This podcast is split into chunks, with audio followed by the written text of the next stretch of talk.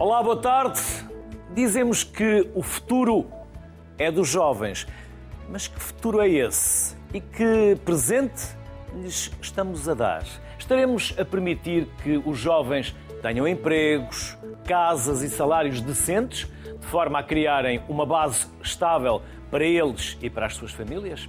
Ora, se pensarmos que dois terços dos contratos dos jovens são precários e que três quartos dos salários estão abaixo dos 950 euros, claro que não.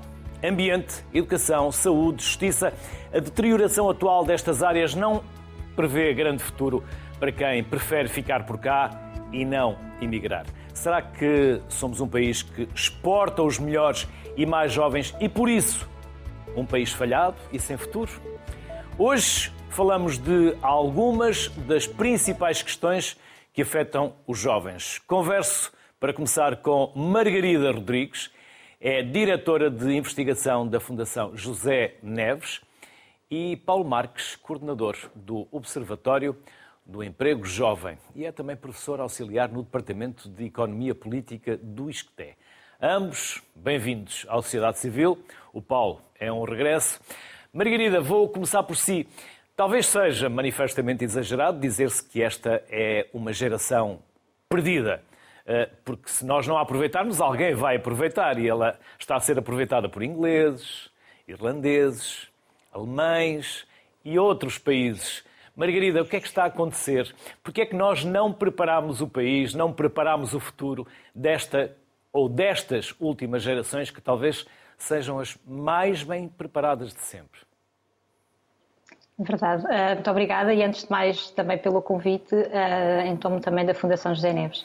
Uh, eu diria, eu não gostaria de dizer que é uma geração perdida, porque esta é de facto, e como se tem dito ultimamente, a geração mais qualificada de sempre. E eu acho que as qualificações e essa aposta que foi feita muito clara na, na qualificação dos jovens nunca será perdida. Ou seja, pode não estar a ser aproveitada da melhor maneira, mas nunca será perdida porque a educação tem benefícios para os jovens e para o país uh, que, são, uh, que são mesmo incalculáveis. A verdade, e como diz, é que não estamos a, a conseguir aproveitar esse talento dos jovens.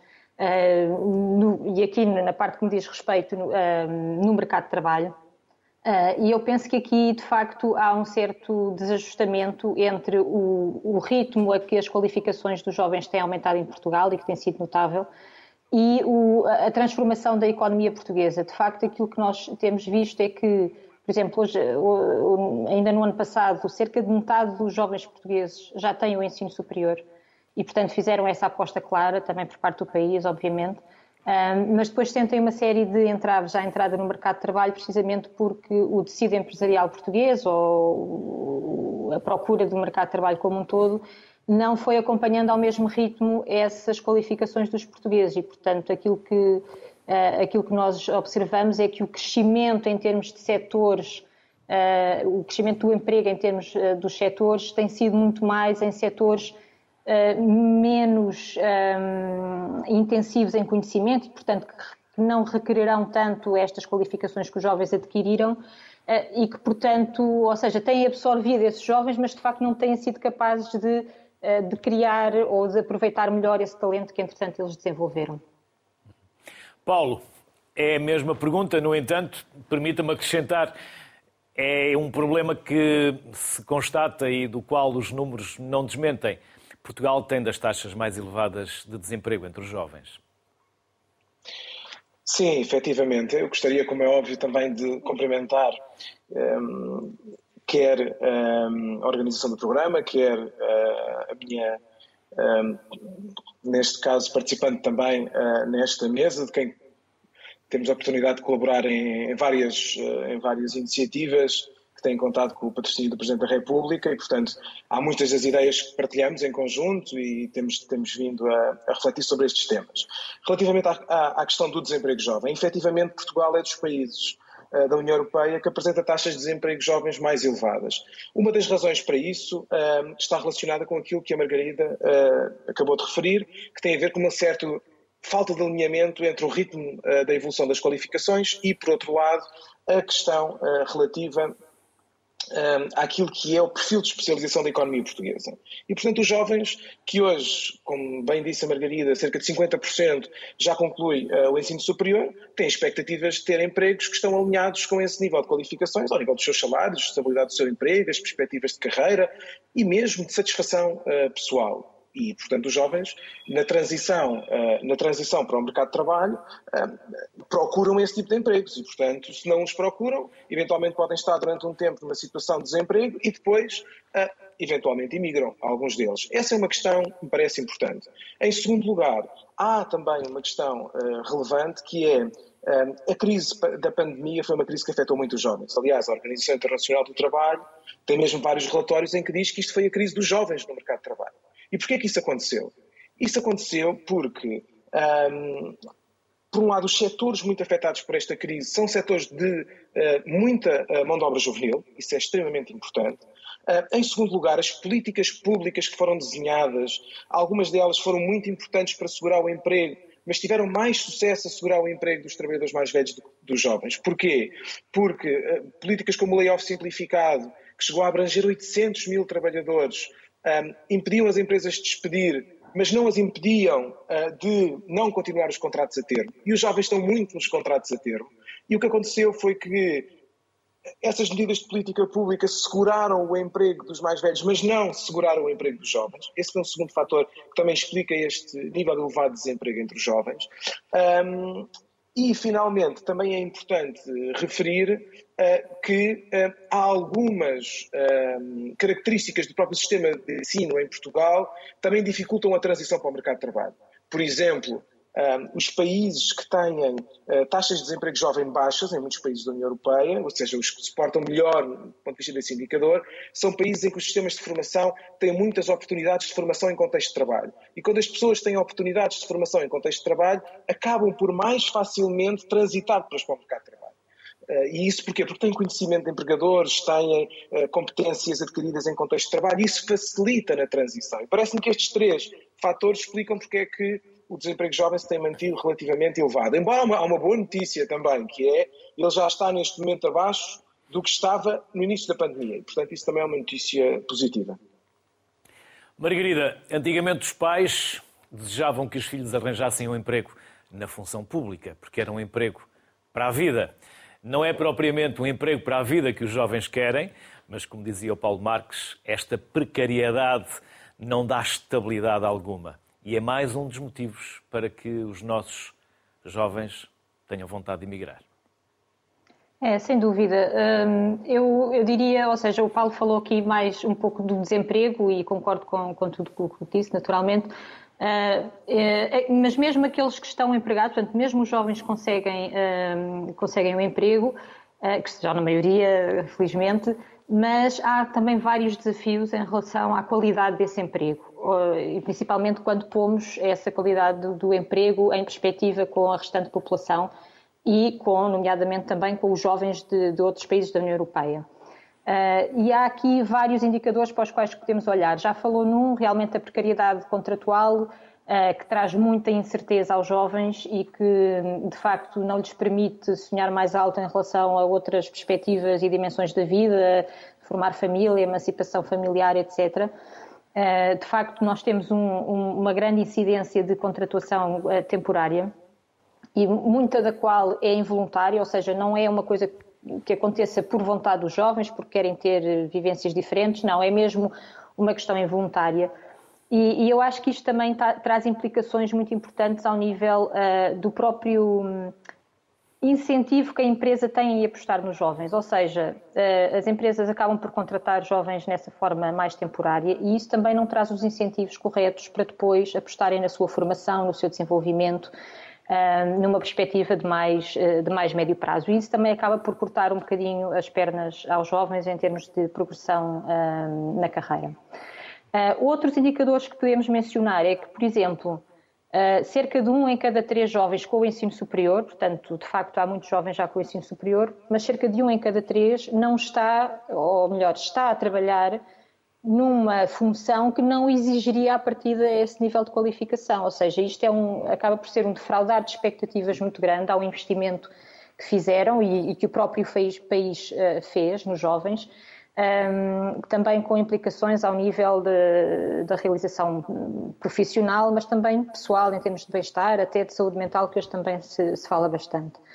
Finalmente, outro, outro indicador que também uh, nos causa alguma preocupação é, é, é, são os salários, não é?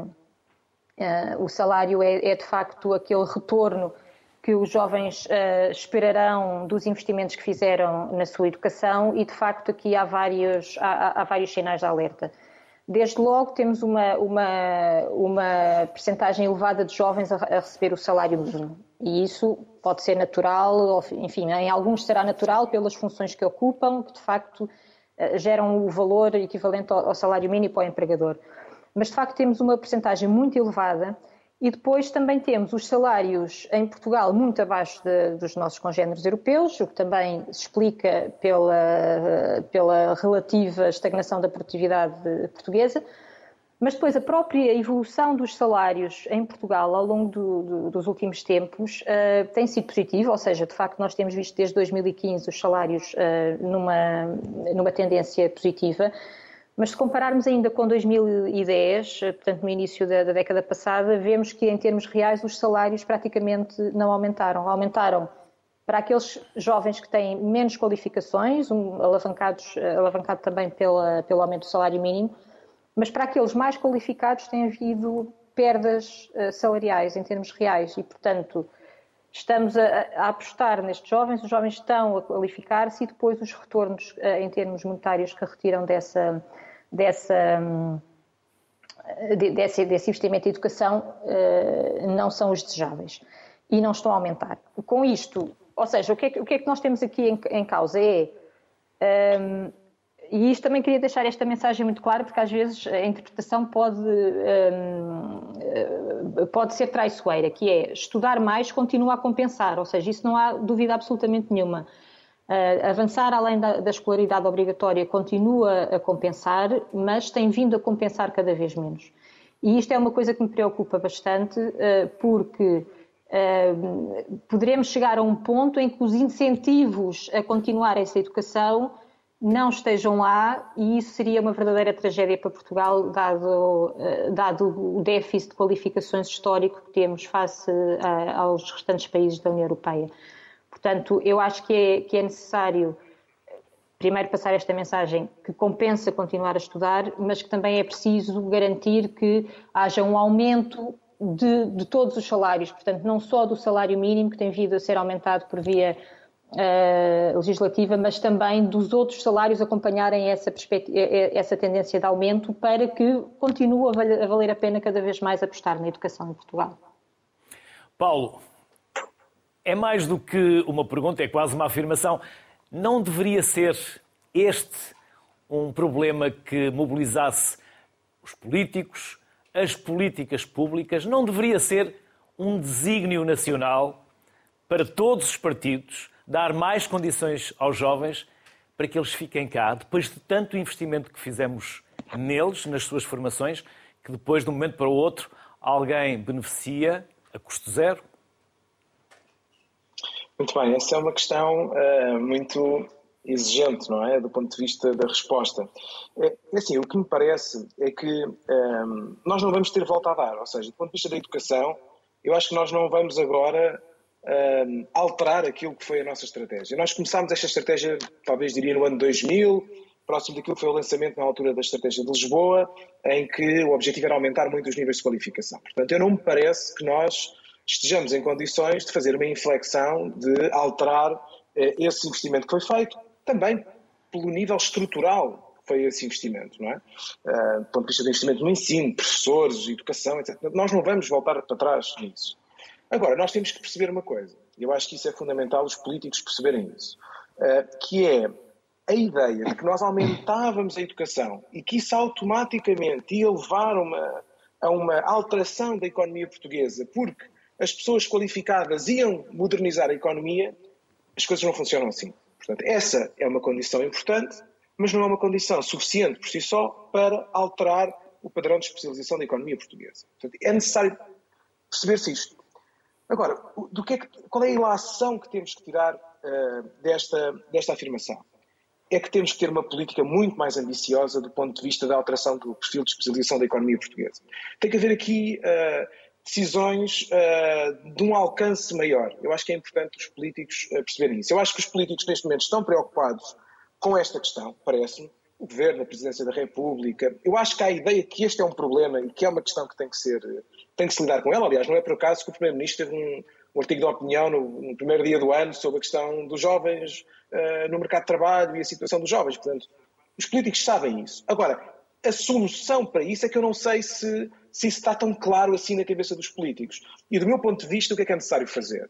Ponto 1. Um, é necessário uh, um alinhamento maior entre aquilo que são as qualificações e os setores que estão em expansão no mercado de trabalho e criam emprego de qualidade. É preciso debater esse assunto, parece-me. Acho que isso é fundamental. Há setores que estão a criar muito emprego e que criam emprego de qualidade. Provavelmente esses, esses setores tem que haver uma aposta maior do ponto de vista da expansão das oportunidades de formação nessas áreas. Não é desvalorizar outras, mas é fazendo expansão, expandir por aí. Acho que isso é absolutamente central.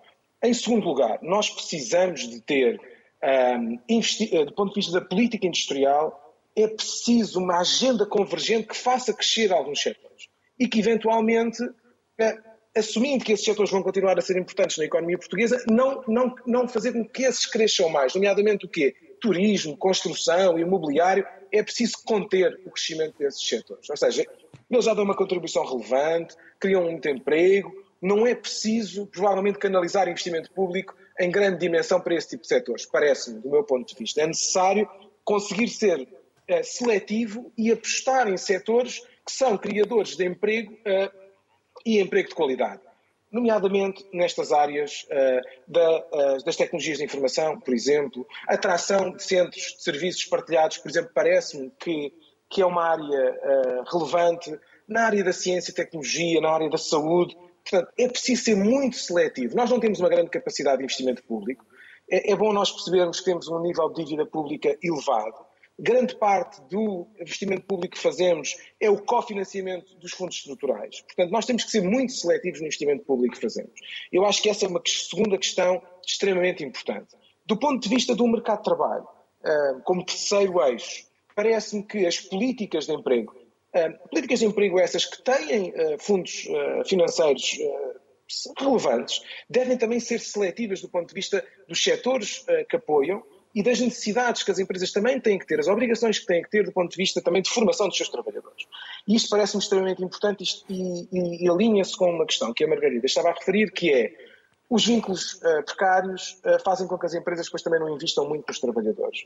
Portanto, as políticas ativas de emprego, uh, estágios, depois a contratação, etc., têm que também, de certa forma, obrigar as empresas a fazer investimento nos trabalhadores. Não, não se pode apenas dar apoio às empresas por terem um jovem durante algum tempo, mesmo que deem depois um vínculo mais estável, mas é preciso envolver as empresas na formação dos trabalhadores. E acho que essas políticas de emprego podem contribuir uh, nesse sentido. Portanto, em, em, resposta à sua questão, parece-me parece o seguinte, que é, sim, eu acho que os políticos percebem que este é um problema, não tenho a certeza que compreendam uh, e tenham uh, de forma clara quais as soluções. E parece-me que as soluções passam muito por este tipo de, de agenda. Na minha visão, é óbvio, da universidade, mais académica, etc. Mas penso que poderia ser por aí que nós poderíamos uh, avançar.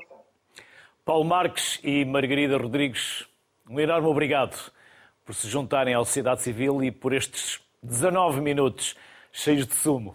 Muito obrigado e até uma próxima. Obrigado. Obrigado. obrigado. Seguimos com mais três convidados.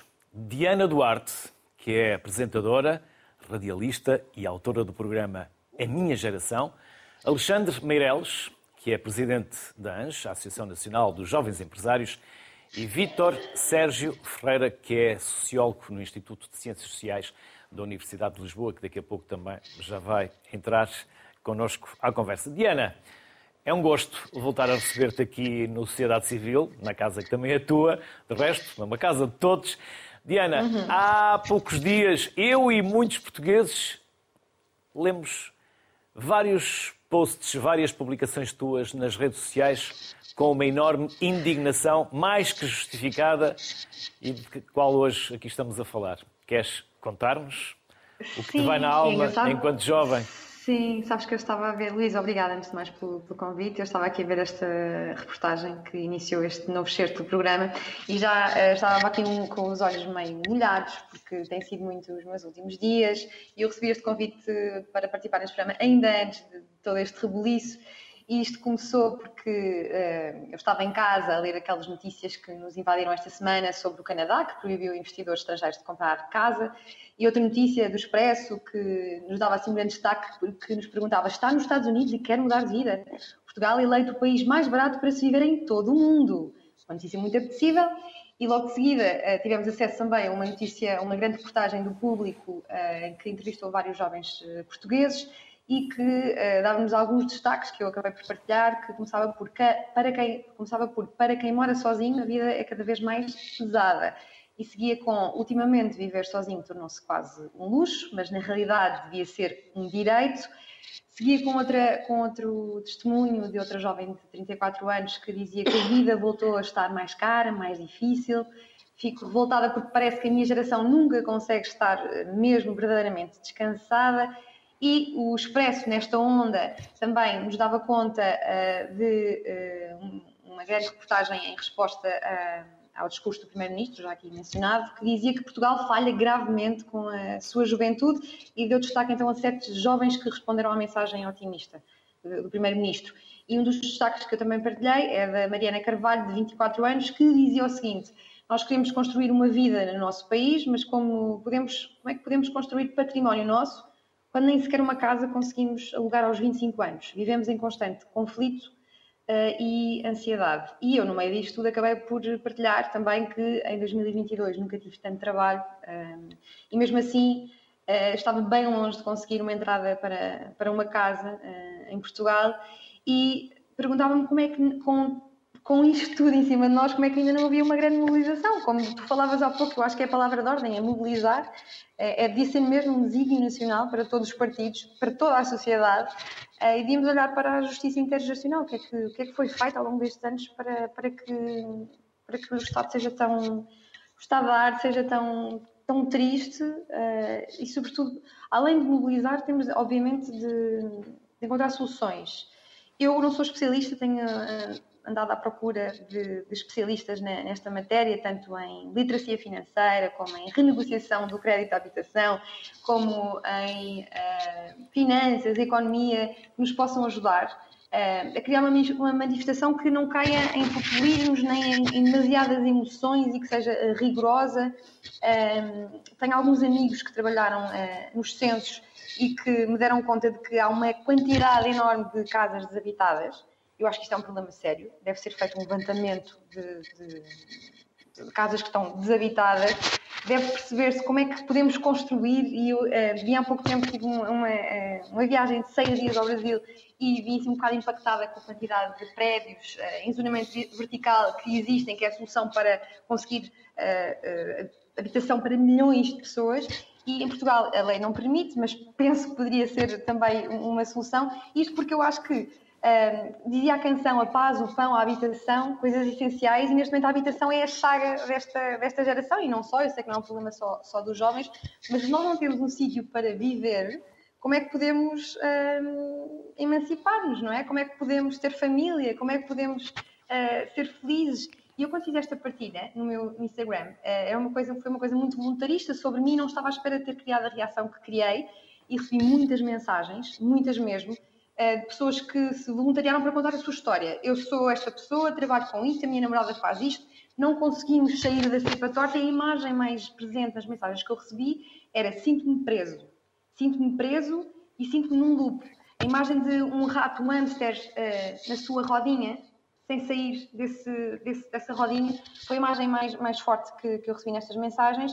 E uh, o meu e-mail continua todos os dias uh, eh, chover testemunhos deste género e eu às tantas tenho que tentar afastar algumas horas por dia porque são testemunhos muito fortes e sinto-me neste momento numa, num grande conflito interno ou sinto uma grande motivação e temos que ir para a frente, temos que ir para a rua, temos que fazer barulho de forma organizada e também como é que eu vou fazer isto? Porque sou apenas uma e nunca fiz uma manifestação, estou a tentar perceber uh, como, é que pode, como é que pode ser feito e hum, acho que passa muito por aí, mobilizarmos enquanto sociedade e fazermos assim um, um cenário nas ruas muito parecido com a geração Arrasca, que foi uma, é, um, é uma manifestação que ainda está muito na, na nossa memória coletiva e que acaba por ser, esta geração continua uh, à rasca e acho que os políticos têm de olhar para, para este problema com alguma seriedade e apresentar soluções o quanto antes, porque uma, outra das imagens que, que, que eu recebi muito destas mensagens foi que uh, nós andamos na terapia a gritar o que não podemos gritar nas ruas. E se calhar chegou a hora de, de irmos para as ruas também uh, deitar cá para fora o que é que se passa e fazermos-nos ouvir, Luís. Alexandre, a Diana falou dos políticos. Como vocês, jovens empresários, olham, por exemplo, para um Parlamento com uma idade média de políticos acima dos 60 anos e em que alguns jovens têm um discurso de quem já tem 60? boa tarde e muito obrigado pelo convite. Uh, nós na ANJO, uma das, das, das, bandeiras que temos tido ao longo deste, deste meu último mandato é a aceleração da, da transição geracional. E pegando um bocado na questão que se é colocar, nós vemos, nós olhamos para os últimos 30 ou 40 anos de, da sociedade portuguesa. E quando eu digo sociedade não digo só política, digo política, empresas, economia, sociedade em geral. E continuamos a ver quase sempre as mesmas pessoas que estão nas, nas tomadas de decisão e, e ainda não vemos porque nós dizemos, e bem, que temos a geração uh, mais bem preparada de sempre. Mas essa geração ainda está, eu diria que a, um, a uma distância de estar nos, nos, lugares de tomada de decisão neste país, quer uh, políticos, quer empresariais, quer a, a, nível da sociedade. E, portanto, nós temos que fazer este caminho, que é acelerar essa transição geracional, porque por um lado, automaticamente estaremos a dar mais oportunidade aos jovens, por outro lado, também estaremos a trazer uh, sangue novo e ideias novas, tanto para a política como para as empresas, que permitam trazer, eh, que permitam reformular a nossa sociedade, que eu acho que é isto que está a faltar um bocado a, Portugal, porque o tema, como a Diana dizia bem, é, é muito complicado. Nós, por um lado, 70% das, uma notícia que saiu recentemente, 70% dos jovens recebem menos de mil euros, e por outro lado, o custo da habitação, que é um tema, porque nós, quando queremos segurar jovens no país e, e permitir-lhes qualidade de vida, temos que olhar para um lado o que é que eles recebem e por outro lado o que é que, o que, é que custa. No fundo, o rendimento líquido é, é, é, no final é que conta. E, portanto, eu acho que é fundamental essa transição geracional. Nós não queremos nenhuma, não, é? não temos defendido nenhuma, nenhuma revolução, eh, apenas queremos uma transição pacífica e que se faça uh, bem feita para que possamos ter ideias novas e ideias diferentes. Uh, porque ao nível das empresas nós, nós, vemos bem essa questão que é que é difícil nos empresários neste momento que estão, que estão à frente das empresas, nomeadamente com a relação que eles têm com, com o capital, a entrada de, de novos parceiros de capital, o chamado smart money, que depois implica que as empresas estejam sempre uh, muito endividadas e muito sujeitas ao, que acontece no mercado internacional e automaticamente tenham menos capacidade para pagar melhores salários às pessoas e sejam menos produtivas.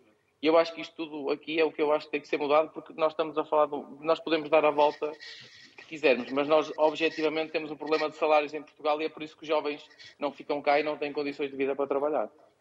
Vítor, eu tinha como propósito lançar-lhe uma questão relativamente à demografia, à baixa natalidade que existe em Portugal, porque estamos a atrasar a vida aos jovens mais tarde a saírem de casa, cada vez mais tarde a terem o seu primeiro filho, mas já que o Alexandre estava aqui eh, na questão também da participação dos jovens na tomada de decisão, e era um dos temas também que tínhamos para conversar, Vitor, se quiser podemos começar por aí e depois na segunda ronda vamos à parte da demografia. Boa tarde a todas e a todos. É verdade, eh, é verdade que uh, uh, os jovens ou esta condição juvenilizada é uma é uma bandeira que tem sido utilizada muito nos discursos políticos como uma bandeira de uma bandeira política de apoio é um segmento que os políticos gostam de dizer que tem que ser apoiado mas o facto é que depois em políticas concretas é, esses apoios não, não aparecem com efetividade. Aparecem apoios simbólicos para dizer que se fez qualquer coisa, não é? Mas, mas depois isso não tem de facto uma efetividade nas, uh, nas vidas dos, dos jovens. E em grande, em grande medida, quer dizer, uma das explicações é porque de facto, por cada vez termos menos fecundidade e natalidade, taxas de fecundidade e natalidade, temos cada vez menos crianças e jovens, por sua vez, o que faz com que também os jovens sejam cada vez menos privilegiados em termos de mercado eleitoral. Uh, ou seja, não são propriamente um, um segmento eleitoral uh, que, tenha, uh, que tenha tanta importância quanto, quanto, os pensionistas. Quer dizer, se nós formos ver quem elegeu neste momento o partido que está no poder, em grande medida foram as gerações mais velhas. Não é? e como, como, temos de facto políticas de curto prazo, não é? No fundo, políticas para uma legislatura, é para responder aos principais eleitores, àqueles que vão ser os, os eleitores num futuro próximo, uh, que, os, que os políticos tendem a, a fazer, a, a fazer os, as suas medidas prioritárias, digamos assim. E o que tem acontecido é que o discurso que, em grande medida, até uh, um passado recente, era um discurso da diferença geracional. Nós falávamos de gerações como sendo diferentes. Ah, eu sou, faço parte de uma geração diferente de, dos meus pais ou do meu irmão. Hoje, hoje em dia fala-se de facto em, uh, em, em um, ehm, desigualdade intergeracional uh, e em justiça ou injustiça intergeracional porque o facto é que, a par de outras variáveis, ah, a idade neste momento ah, é ela própria também um recurso de desigualdade. Ou seja, ser jovem hoje em dia, e quando estamos a falar de ser jovem, temos também de ter em conta que não estamos a falar de uma realidade homogénea, mas só o facto de ser jovem já coloca estes sujeitos numa uh, numa posição subalterna, digamos assim. Isto é tanto mais grave quanto uh, esta posição subalterna tende a prolongar-se cada vez mais na vida, ao, no curso de vida. Ou seja, eu hoje em dia tenho grandes dúvidas, por exemplo, em que, uh, e já quer dizer, estou a, a discuto isso, digamos assim, que é de facto, nós estamos a assistir a um prolongamento da idade jovem, ou o que estamos a assistir é, de facto, a uma, a uma transformação daquilo que nós tínhamos como ideia do que era a idade adulta.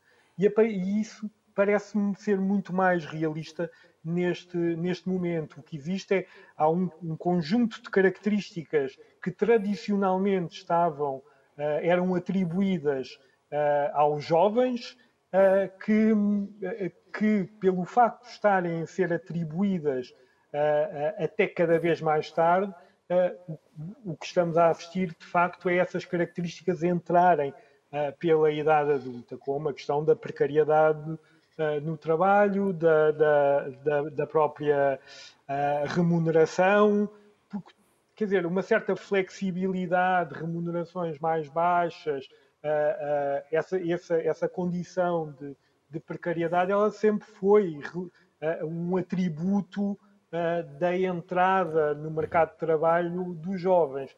O que acontece é que neste momento já não é só da entrada no mercado de trabalho, é da própria manutenção da, da, no mercado de trabalho. Mesmo quando nós temos níveis de pleno emprego, eh, digamos assim, ou temos níveis de desemprego juvenil muito uh, menor. Neste momento temos, de facto.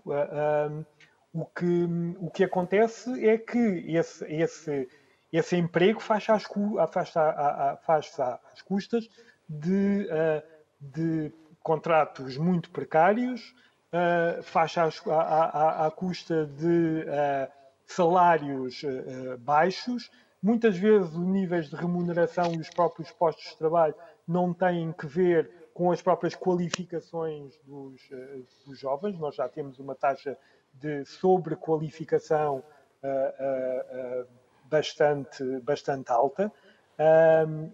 Sobre qualificação quer dizer que, imaginemos, jovens licenciados, por exemplo, são caixas de supermercado, só para dar uma... Vitor, permita-me só, permita só pegarmos nessa ideia, eh, agora na segunda, na segunda parte, para voltar a trazer eh, a Diana e o Alexandre também para a conversa.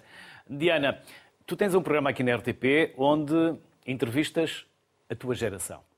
No espaço mediático também há pouco espaço para os jovens. Ah, claro, isso é que surgiu este, esta, minha ideia para, para este programa. É uma geração que está completamente sub, subrepresentada no, no espaço mediático e isso também faz parte do problema, porque estamos sempre a ouvir as mesmas eh, vozes, as mesmas caras, as mesmas sensibilidades e precisamos de novos, de novos ângulos. Se calhar, se, tiver, se investíssemos mais em ouvir as gerações que estão cá há menos tempo e que enfrentam agora estes problemas, desta injustiça intergeracional, talvez eh, não tivéssemos agora eh, com um problema tão complexo eh, em mãos. E a minha geração, o nome do programa, surge com, com esse objetivo primordial, nasceu por isso mesmo. Eu sentia que via sempre as mesmas pessoas um, e sentia-me muitas vezes mais informada à mesa de um convívio com alguns, com alguns exemplos da, da minha geração, eh, muito cultos, informados, eh, com cabeça fresca e sem interesses políticos e partidários eh, por detrás. Inicialmente, a ideia era dar a conhecer jovens até aos 30 anos que tivessem esse, esse perfil. E o desafio foi esse, porque eu conhecia, lá está, três exemplos, mas contrapus na altura, a direção do Observador, antes de migrar para a RTP, disseram-me: então, Diana, tens que apresentar 100 nomes. Foi um desafio, mas que se comprovou que existem, porque eu, todas, eu tenho uma lista que nunca mais acaba, pessoas que eu vou descobrindo em modo olheiro, pessoas que uh, se autopropõem a vir, uh, outras pessoas que propõem nomes que, que, conhecem e de facto nós temos uma data de jovens especialistas que devíamos ouvir mais e também com este programa tenho descoberto muito uh, talento português que não vive em Portugal, que uh, vive uh, muito acima da média do que, do que, nós vivemos aqui, aqui em Portugal e que quer muitas vezes contribuir para, para Portugal e não, não sabe muito bem como, como fazer. Uh, e acho que talvez possa fazer parte da, da, solução deste problema é aumentar o espaço de debate e eu digo sempre que não é, o objetivo não é tirar de lá as pessoas que lá estão.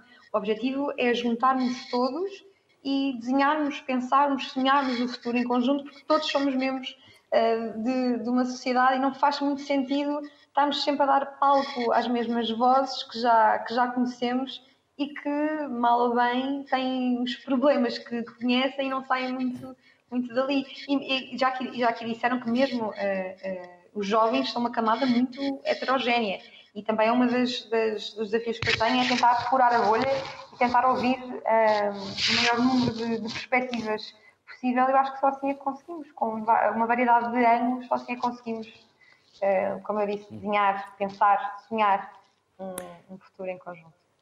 Alexandre, quando falamos uh, de salários, de precariedade, compreendemos que algumas empresas, até porque temos um tecido de micro, pequenas e médias empresas que a maior parte não consiga traçar grandes vínculos laborais aos seus colaboradores ou pagar-lhes eh, um ordenado acima da média, ou pelo menos eh, aquilo que eles esperam. Mas e as grandes empresas?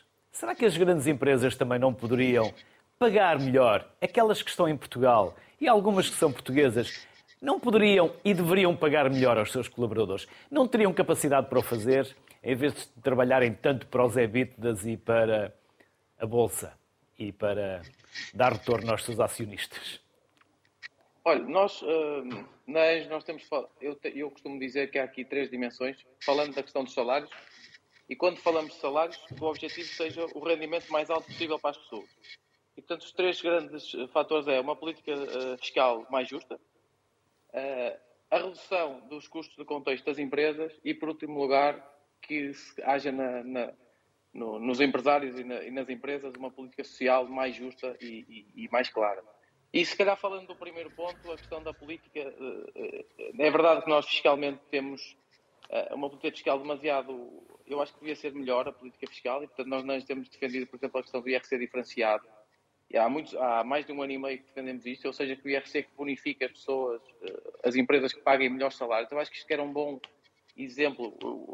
Eu penso que agora, em sede de Orçamento de Estado, foi discutido que, que ia para a frente esse, essa medida e não, ainda não conseguimos perceber muito bem como, mas, no fundo, que o Estado dê um, um, empurrão para que as empresas possam pagar melhor e que a seguir, em sede de IRC, as bonifique. A questão dos custos de contexto, que são um problema que nós, com, com os custos, com o aumento da, dos juros da dívida, nós estamos a perceber que está a acontecer e que, e que esmagam um bocado as empresas, porque as empresas portuguesas, uh, tradicionalmente, uh, e, e, fruto também de, dos poucos jovens que estão na, nos conselhos de administração, é muito avessa às novas, a diferentes uh, fontes de, financiamento, portanto está sempre muito sujeito à banca e quando está sempre muito, extrema, demasiado endividada, e quando temos aqui uma oscilação da taxa de juro, uh, sofre bastante. A transição energética era muito importante, nós também defendemos o IRC diferenciado para isso. Nós vimos o problema que as empresas tiveram por estarem demasiado, uh, demasiado sensíveis à, flutuação dos preços da energia. E, por último lugar, se calhar mais diretamente em relação à pergunta que me faz, empresários mais mais socialmente mais, mais suscetíveis. Eu, eu aqui eu tenho dito uma coisa ultimamente e que eu queria deixar aqui novamente, que é, uh, se por um lado nós, empresários, temos todo o direito, não devemos ter problemas em, em, querer criar melhores condições para a nossa família, dizer que queremos ter melhor, mais resultado líquido, aumentar evitas e, e, e, no fundo, enriquecer. Por outro lado, nós temos que ter, eu não sei se é obrigação moral, está-me a faltar a palavra, mas também de gerar riqueza e de contribuir para uma sociedade mais justa. E eu acho que esta mensagem é muito importante passar aos, aos, aos empresários portugueses. E neste sentido vem aqui o ponto que me, que me falava. É, é, eu não conheço por dentro uh, os, os, os PNLs das empresas e os DRs das empresas, mas de uma forma geral paga-se mal em Portugal e eu acho que havia condições para se pagar melhores salários. Uh, nas pequenas empresas, uh, talvez mais complexo, nas grandes empresas eu penso que, que, que haveria melhores condições. Eu acho que este ponto é que é o importante e acho que a transição geracional, mais uma vez, vai conseguir atenuar este valor, que é uma coisa é, é, enriquecer, outra coisa é gerar riqueza e os dois devem, ter, devem estar em conta nos empresários e, e, todos devemos contribuir para que o país melhore e para a economia melhore e, no fundo, que a sociedade se torne mais justa e mais equitativa. Se me permitem, vamos Vamos despedir-nos já do Alexandre Meireles e da Diana Duarte para podermos preparar os próximos convidados. Diana Duarte e Alexandre Meireles, muito obrigado pela vossa disponibilidade. Obrigado, um e obrigado, Daniela. Diana, pela, pelo incentivo, pela, pelo desafio que nos deixaste também para a sociedade civil de hoje. Vítor. Sim. Vítor, há pouco cortei-lhe o raciocínio quando falava desta geração que sai dos bancos das universidades para uma caixa de um supermercado, com todo o respeito que merece quem está numa caixa de um supermercado. Uh, com certeza, e não é. Uh, um, ainda não é essa uh, a, a, regra, digamos assim. O, o, o, que tem, o que tem acontecido é que esse tipo de situações, e este é só um exemplo, não é? É um exemplo bastante gráfico. Acho que as pessoas, eh, para ficarem com a noção do que, do que pode acontecer, tal como a, a ideia de pessoas esconderem uh, as qualificações no seu currículo quando estão a, a quando estão a, a, responder a determinado tipo de solicitações de emprego. Um, mas, mas quando estamos a falar desta, desta geração, digamos assim, deste conjunto de pessoas com uma determinada idade, uh, nós não estamos só a falar de, uh, de jovens universitários, uh, nós também estamos a falar de jovens que só têm o ensino secundário ou que têm ainda menos que o ensino secundário, embora de facto nós tenhamos tido uma enorme aceleração das, das, das qualificações, mas mas, mas ainda temos uma, uma grande percentagem de, de, jovens que ficam pelo ensino secundário. Uh, e, e, e, esses jovens, ou abaixo do ensino secundário, e esses, e esses jovens são jovens que ficam em condições de maior vulnerabilidade uh, relativamente àquilo que são as suas transições, tanto para o mercado de trabalho, quanto as que se sucedem, quer dizer, porque, porque de facto a, a, a transição fundamental, digamos assim, aquela que vai de algum modo definir as restantes transições, tem muito que ver com, com as condições laborais. com o salário, mas não apenas com, não apenas com, com o salário, também com outro tipo de, de, condições, que têm a ver com horário de trabalho, que têm a ver com algum grau de flexibilidade uh, um, ou não que, que vai dando, porque também temos jovens hoje em dia cada vez mais exigentes desse ponto de vista da própria daquilo que é a, qualidade de vida, do que é a qualidade de vida familiar, do que é a conciliação uh, entre trabalho e, uh, e vida familiar, uh, do que é que é o investimento que se quer dar a um filho e o investimento não só em termos de educação, mas também em termos de tempo, em termos emocionais. Quer dizer, hoje um, o, o ICS tem, tem vários projetos e tem tido uh, vários projetos sobre uh, a fecundidade e as opções de ter, por exemplo, um segundo filho, que hoje em dia quase que se pode dizer que é cada vez mais um luxo um, e que é muito pensado. É, é, é, um primeiro filho já é muito uh, projetado, um segundo filho ainda é mais projetado e muitas vezes, cada vez mais, é uma ideia que se abandona, por exemplo. Uh, e tem a ver, de facto, com essas, com essas condições e com aquilo que hoje em dia se quer também para, uh, para, para, para, os, nossos, para os nossos filhos para as, para as gerações do futuro. Um, Vitor. E, e, sim. sim, para concluir. Só, só, só, só, para concluir, uma, uma das, das, principais desigualdades que nós temos encontrado tem a ver, de facto, com, com aquilo que são as transições das, uh, uh, das mulheres, das raparigas, das jovens do sexo feminino, que são substancialmente mais, as condições são substancialmente mais penalizadoras do que uh, dos jovens do sexo masculino, mesmo que nós tenhamos uma, uma população universitária bastante feminilizada, ou seja, nós temos de facto uh, muito mais estudantes do sexo feminino na universidade e, com, e diplomadas do que temos uh, do que temos do sexo masculino, mas depois as essa, digamos, essa vantagem não se traduz nas transições para, para o mercado de trabalho e vão ter condições muito mais penalizadoras desse, desse ponto de vista. E isso continua a ser uma reprodução com muita, uh, com muita força. Vítor Sérgio Ferreira, obrigado mais uma vez pela simpatia e pelos contributos que nos deixou. Até uma próxima. Obrigado, eu. Até a próxima. Muito obrigado. Vamos saber se pensam assim ou se pensam diferente. E começo para já com a Tânia Gaspar, que é psicóloga. Olá, Tânia. Boa tarde. Olá, boa tarde. Tânia, expectativas futuras que não se cumprem, depois gestão emocional, relações interpessoais, até à saúde mental. Tive que acompanhar eh, os colegas com, com, muito gosto e efetivamente esta questão dos jovens quando terminam a sua formação e ingressam no, no mercado de trabalho, eh, toda essa sua preocupação já vem de anteriormente. Portanto, os jovens desde muito cedo, especialmente a partir do décimo ano, começam a ter essa preocupação, a pensar no futuro e a ter muitas vezes fracas expectativas em relação ao futuro por um lado, pela elevada exigência que sentem do contexto, ou seja, sentem uma grande pressão dos professores, dos pais e da própria sociedade e deles próprios. Muitos deles, eles próprios também eh, colocam pressão em si para terem bom desempenho, para conseguirem um bom trabalho, mas tudo isso parece muito abstrato, ou seja, têm muita dificuldade em concretizar, tanto pela sua idade, mas também pelo próprio retrato que a sociedade e os pais e as pessoas lhe devolvem.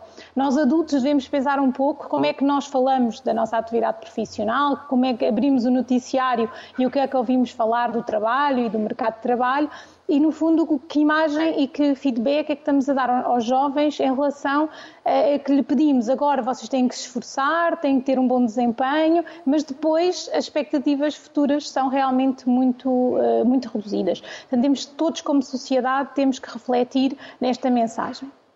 Por outro lado, eh, os, nos dados que temos tido atualmente em vários projetos e estudos que temos feito, tanto a nível das crianças e jovens como agora também nos adultos, verificamos que a questão da saúde mental tem vindo, eh, por um lado, a agravar-se e, por outro lado, também a ter mais cenário e mais imagem pública, o que é bom na nossa perspectiva, porque estamos a falar sobre estes temas e estamos a estigmatizar a questão da saúde mental. Portanto, as pessoas já conseguem falar mais à vontade sobre as suas dificuldades do stress, do burnout, da depressão das dificuldades de gerir uh, todos os desafios que, que têm e que se deparam. É natural que nós, no decorrer da nossa vida, por vezes, não tenhamos todos os recursos que precisamos para lidar com determinadas situações e podemos uh, falar sobre isso e, se necessário, procurar ajuda efetivamente a questão da saúde mental associada à percepção de felicidade, às expectativas futuras, às preocupações, aos sentimentos de tristeza, às dificuldades de relações interpessoais. Nós falámos, eh,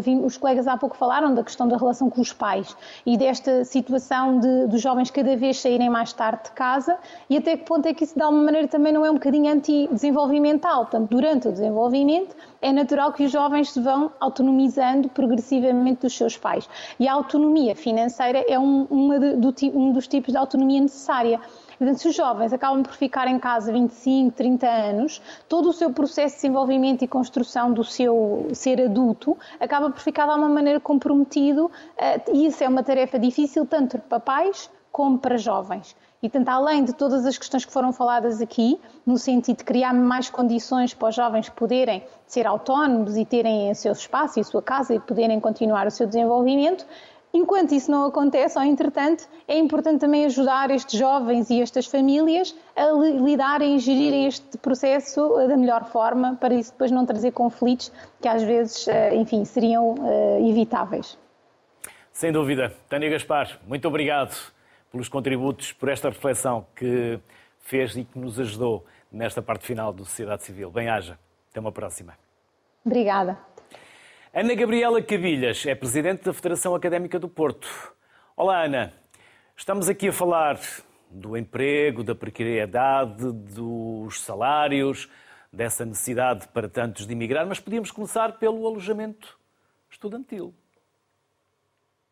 Olá, obrigada pelo convite e eu uh, diria que o alojamento é um fator de preocupação, uh, desde logo na entrada no ensino superior, mas depois também os problemas de habitação acabam por permanecer uh, no início da, da, nossa vida adulta, enquanto aqui um fator que continua a nossa emancipação jovem. nós este ano tivemos graves problemas com os estudantes eh, que estavam colocados nas instituições de ensino superior, mas eh, estavam igualmente desalojados. E hoje o alojamento eh, estudantil é um dos principais entraves e uma das principais barreiras na frequência e no, no, no acesso do, do, ensino superior.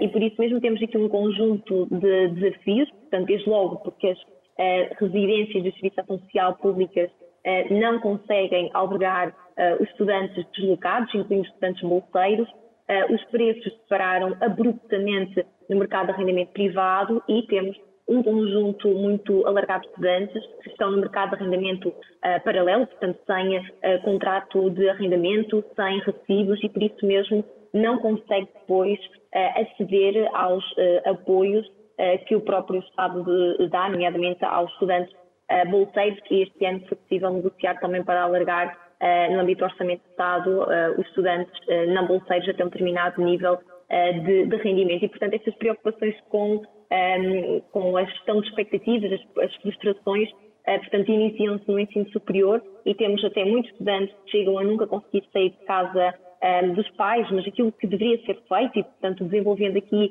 uma, uma visão holística de, de, de juventude e de ensino superior, era dar as condições para que os estudantes pudessem frequentar os seus cursos, ao mesmo tempo criavam condições para que estudantes saindo do ensino superior eh, se conseguissem eh, autonomizar e, portanto, eh, o alojamento é hoje uma, uma barreira muito, muito grande para, para os jovens e que nos traz muitas preocupações. Ana, já aqui falámos na transição geracional, na fraca representatividade ou capacidade de participação no processo de decisão dos mais jovens.